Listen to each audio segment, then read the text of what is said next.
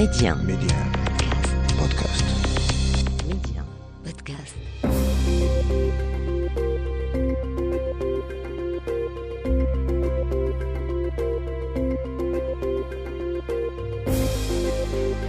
L'Afrique doit faire confiance à l'Afrique et le développement du continent passe par les Africains eux-mêmes avant tout.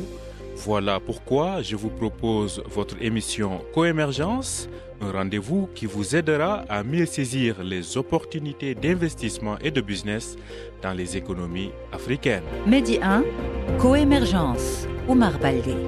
Bonjour et bienvenue dans ce nouveau numéro de Coémergence. Cette semaine, nous revenons sur la 21e session ordinaire du Conseil exécutif de la SENSAD qui s'est tenue à Rabat, l'occasion pour le Maroc de proposer la création d'un forum économique des pays membres de la SENSAD. Les détails dans un instant. Les entreprises africaines sont-elles bien protégées face au risque de cyberattaque? C'est l'une des questions auxquelles répondra notre invité. Il s'agit de Daouda Sow, directeur général de Texo Group, une entreprise spécialisée dans la cybersécurité. Notre destination éco nous mène au Kenya. Quels sont les points forts de cette économie anglophone d'Afrique centrale et surtout quels sont les champs de coopération possibles avec le Maroc? Éléments de réponse en fin d'émission. Quels sont les grands axes de votre émission? Tout de suite, le développement. Les échos de la semaine. C'est l'un des événements majeurs de cette semaine. Le Maroc a accueilli la 21e session ordinaire du Conseil exécutif de la SENSAD. La SENSAD, c'est la communauté économique des États sahélo-sahariens. Pendant trois jours, à Rabat, il a été question de la relance de cette organisation en manque d'inspiration et de visibilité. À ce propos, le Maroc a proposé la création d'un forum économique des pays membres de la SENSAD. Quelle utilité pour ce forum? Écoutons l'analyse de Mohamed Eshkoundi. Il est professeur à l'Institut des études africaines de Rabat. Et, le Maroc, il aussi a fait cette, proposition qui me semble, semble très importante, c'est aussi la création d'un forum économique. Parce qu'on ne peut pas continuer indéfiniment à parler des défis sécuritaires dans la bande saharienne tout en prenant exclusivement une approche sécuritaire. On ne peut pas relever, et ça a été rappelé par le président du conseil exécutif, on ne peut pas relever les défis sécuritaires en Afrique en prenant une approche stricto sensu sécuritaire. Pour les relever, il faut promouvoir et mettre en place une approche, et, et, comment dire, une approche multidimensionnelle, une mmh. approche qui a associé certes l'aspect sécuritaire qui associé l'aspect développement humain et l'aspect économique. C'est pour ça que le Maroc avait raison de proposer la création d'un forum économique pour faire en sorte qu'il y ait un renforcement des échanges commerciaux entre les pays de la bande sahélo-saharienne et pour qu'il y ait aussi des investissements. Parce que c'est grâce aux investissements intra-africains, on ne le dira jamais assez, qu'on arrivera à résoudre, à, remédier à cette, multi, à cette fragilité multidimensionnelle, fragilité institutionnelle, parce que quand il y a beaucoup de pauvreté, ça finit par fragiliser l'édifice institutionnel. Quand on commence à résoudre les problèmes liés à tout ce qui est lutte contre la pauvreté via un échange d'expériences au sein peut-être des pays euh, faisant partie de la communauté économique, ça c'est important. Le dernier élément, c'est peut-être aussi, on a beau parler des États les États jouent un rôle très important et ils font ce qu'il leur est possible dans la limite un peu des moyens dont ils disposent. Et on sait que les moyens font parfois défaut. Donc c'est pour ça il est important d'associer le secteur privé à cette dynamique. Donc la proposition du Maroc de la création d'un forum économique lié à cette communauté sahélo-saharienne va dans ce sens d'impliquer davantage le secteur privé pour qu'il joue un rôle important dans les investissements dans l'espace sahélo-saharien.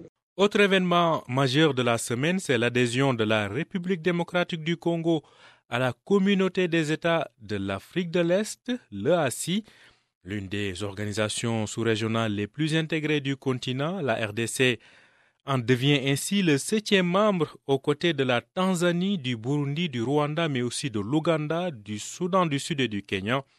Avec ses plus de 100 millions d'habitants, la RDC portera la population totale de la communauté a environ 300 millions d'habitants, augmentant ainsi considérablement les marchés potentiels et le volume du commerce transfrontalier. Le géant congolais ouvre également un corridor allant de l'océan Indien à l'océan Atlantique.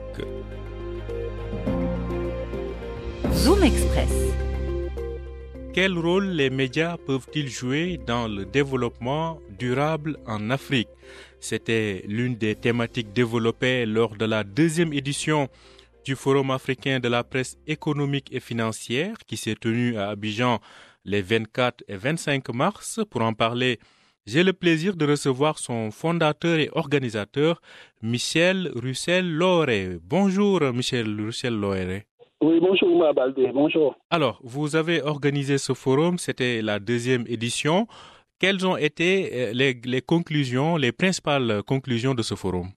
Euh, Ils en sont arrivés euh, à la conclusion que l'Afrique doit mettre l'accent sur euh, le développement des ressources euh, renouvelables. L'Afrique doit mettre l'accent sur les infrastructures sanitaires. Mais ils ont d'autant plus raison que la crise euh, du Covid nous le rappelle amplement. Mais aussi, il est heureux de constater, hein, au vu des, experts, la promptitude avec laquelle ont réagi les institutions de développement, notamment la BAD, la BOAD, la BAD, okay, voilà, problématiques qui, qui, qui, nous interpellent. Mmh. Voilà, dès la survenue du Covid, elles ont mis en place euh, des dispositifs pour pallier tous ces problèmes, toutes ces urgences. Maintenant, euh, mmh. euh, je suis reparti là, satisfait d'avoir appris auprès de ces institutions-là comment adresser toutes euh, ces urgences, toutes ces problématiques. Parce que le rendez-vous, comme vous le savez, c'est la priorité, c'est le renforcement des, capacités des journalistes. Et ils ont appris auprès de tous ces experts. Mmh. Alors, euh, cela dit, Michel Lauré, euh, quel est aujourd'hui, selon vous, le rôle que la presse économique et financière africaine doit jouer dans le développement du continent alors, vous savez, l'Afrique est vue comme l'avenir du, du, monde. Ça, tout le monde le dit, tout le monde le sait. Pourquoi? Parce que nous avons de nombreuses ressources, non seulement économiques, mais aussi humaines. Nous devons accompagner le développement de notre continent. Mmh. Et pour le faire, il faut avoir les connaissances et il faut être suffisamment outillé pour mieux vulgariser mmh. l'information auprès des populations qui en sont finalement les consommateurs. Mmh. La meilleure façon, la meilleure façon d'accompagner le développement de notre pays, c'est de connaître nos réalités économiques. Et pour ce faire, le journaliste doit apprendre et de, de, de, de consolider, de renforcer ses, ses, ses, ses connaissances. Mmh. Je pense okay. que le message est passé, euh, Michel euh, Russell-Loré. Je pense que le message est bien passé. Même il faut que la presse africaine se forme et se spécialise davantage, s'intéresse davantage donc aux actualités économiques et financières, ce que vous faites vous aussi euh, en organisant donc le Forum africain de la presse économique et financière qui donc euh, vient de tenir sa deuxième édition à Abidjan en Côte d'Ivoire, de la Côte d'Ivoire d'où vous nous parliez. Merci beaucoup, Michel Lauré. Merci, Oumar. Merci. Merci.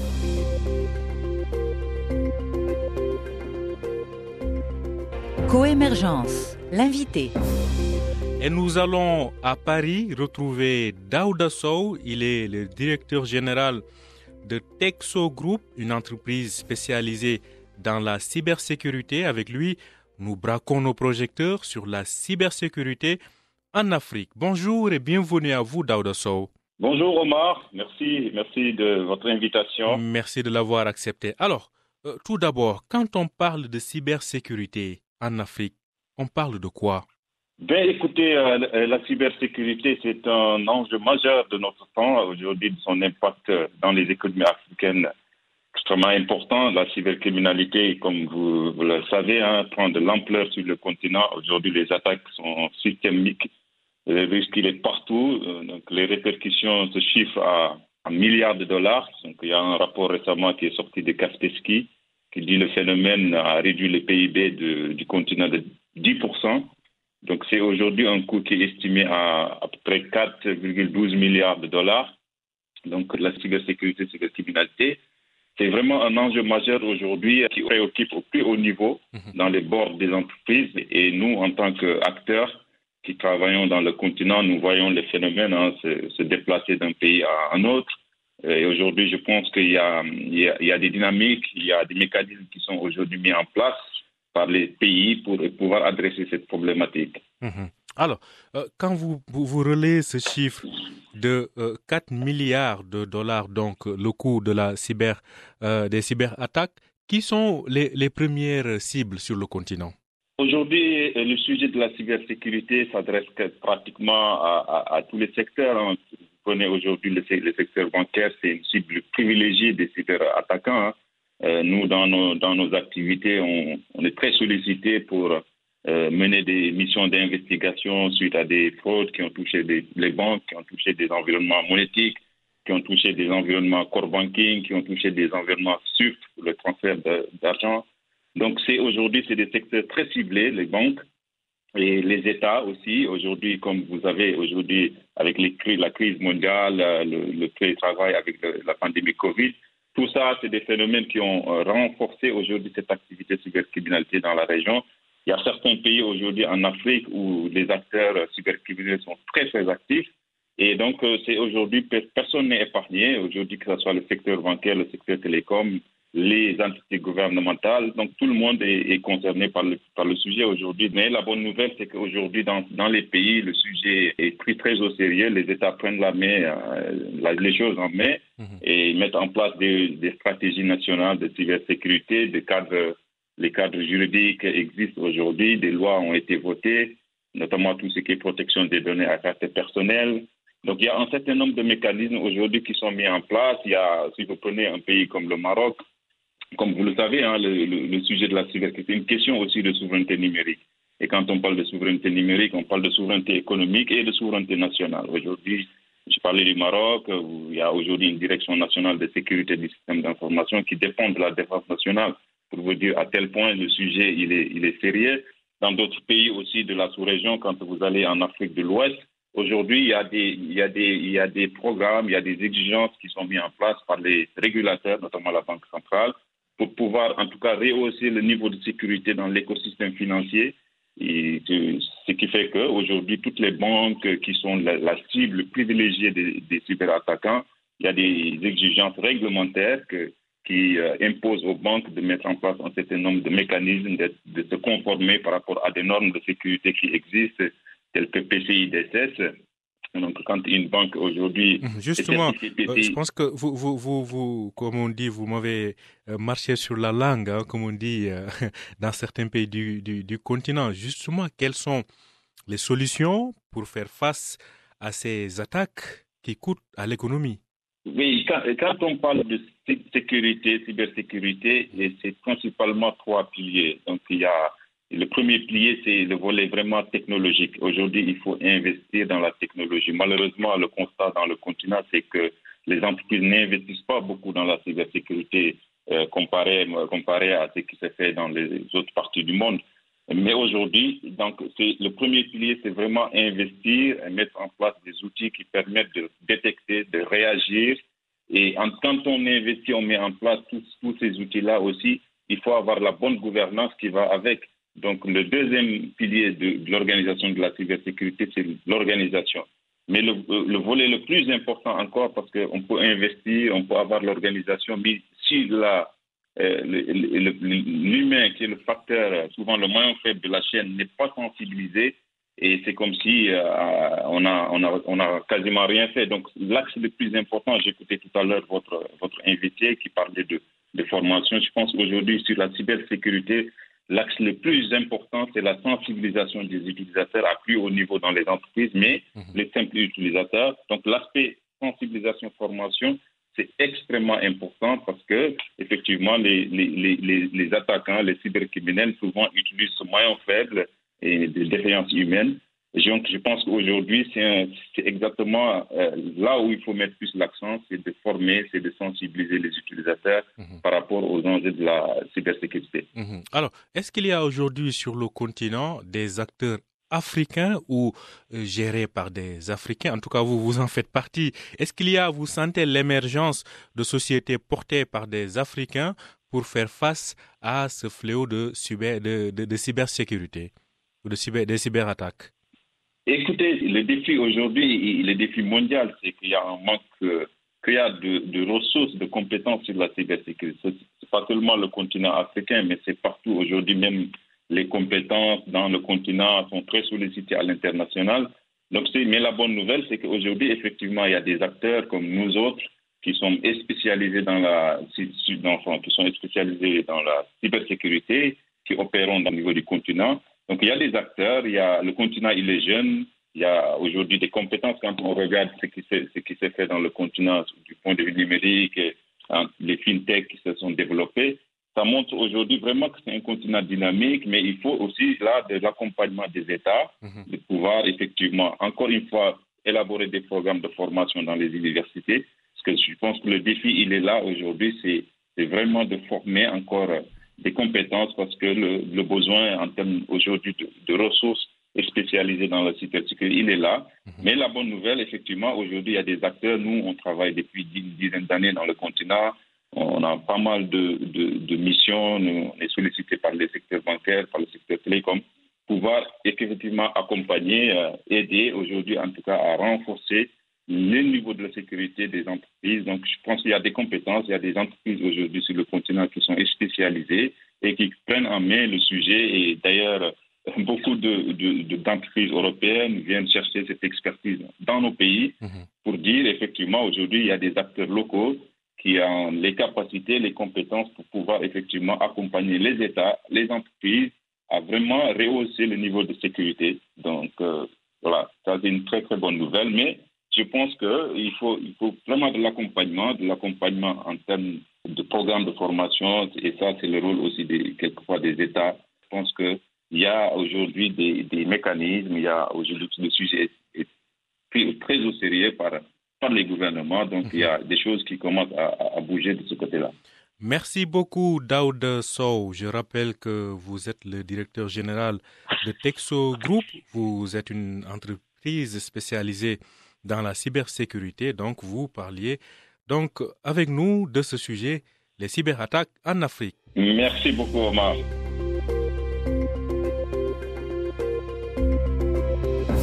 Destination Éco. Direction le Kenya, une des principales économies du continent et d'Afrique de l'Est. L'économie kenyane est très dynamique et diversifiée. Pour en savoir davantage sur le Kenya et son économie, je vous propose d'écouter, comme chaque semaine, l'analyse de Mustapha El Bouri, DG du cabinet Best Afrique. Le Kenya, euh, c'est un pays euh, d'Afrique de l'Est qui est traversé par, euh, par l'équateur. Sa population, elle est d'environ 48 millions d'habitants. Sa capitale qui est Nairobi, c'est également aussi la ville qui est la plus peuplée du pays. Pour un peu positionner le Kenya, le Kenya avec sa situation un peu centrale, son très vaste réseau routier et son, son port qui est très important, on peut dire que c'est vraiment un pôle qui est un pôle économique très actif en Afrique de l'Est. La force principale, je dirais, du Kenya, c'est que c'est un pays qui ne dispose pas ou très peu de ressources naturelles comme le pétrole ou les mines. Vous allez me dire pourquoi c'est une force et non pas une lacune, c'est vrai. En fait, c'est une force car euh, l'économie du pays est relativement diversifiée. Donc on trouve de l'agriculture, des services, tout ce qui est services financiers, télécoms, l'industrie, le tourisme. Cela permet euh, également au pays d'être mieux armé euh, pour faire face aux différentes fluctuations, comme celles qu'on connaît actuellement, des cours des matières premières par exemple. Par conséquent, le, Kenya s'efforce de développer son activité économique dans d'autres secteurs. D'ailleurs, pour citer l'un de ces secteurs, je parlerai de l'agriculture, qui est le, le, principal moteur, euh, je dirais, de l'économie kenyane. Euh, il représente euh, un peu plus de 30% de son PIB, ce qui est très très important. Un autre secteur qui est très important au Kenya, c'est le secteur des technologies. En effet, n'est pas en reste également, et c'est un secteur qui connaît une croissance à deux chiffres et une croissance, c'est la croissance la plus rapide, je dirais, en Afrique. Malgré la distance et la barrière linguistique, le Maroc et le Kenya essaient de fructifier leur coopération. Plusieurs secteurs porteurs sont à valoriser à l'instar du tourisme et dans les assurances, comme nous le confirme Mustafa El Bouri du cabinet Best Afrique. Si on devait parler des relations euh, maroco-kenyanes, le Maroc et le Kenya sont deux pays qui ont convenu de renforcer davantage leur coopération. D'ailleurs, à ce titre, euh, le Kenya a signé euh, une convention de coopération technique avec le Royaume du Maroc. Cette coopération elle a pour but de partager ce qu'on appelle les best practices entre les deux pays dans différents domaines et plus particulièrement dans le domaine de l'assurance vie et euh, de la digitalisation. En effet, le Maroc, en fait, le Maroc, comme tout le monde le sait, c'est un c'est un grand hub économique en Afrique du Nord Et le Kenya, euh, c'est la, première économie en Afrique de l'Est.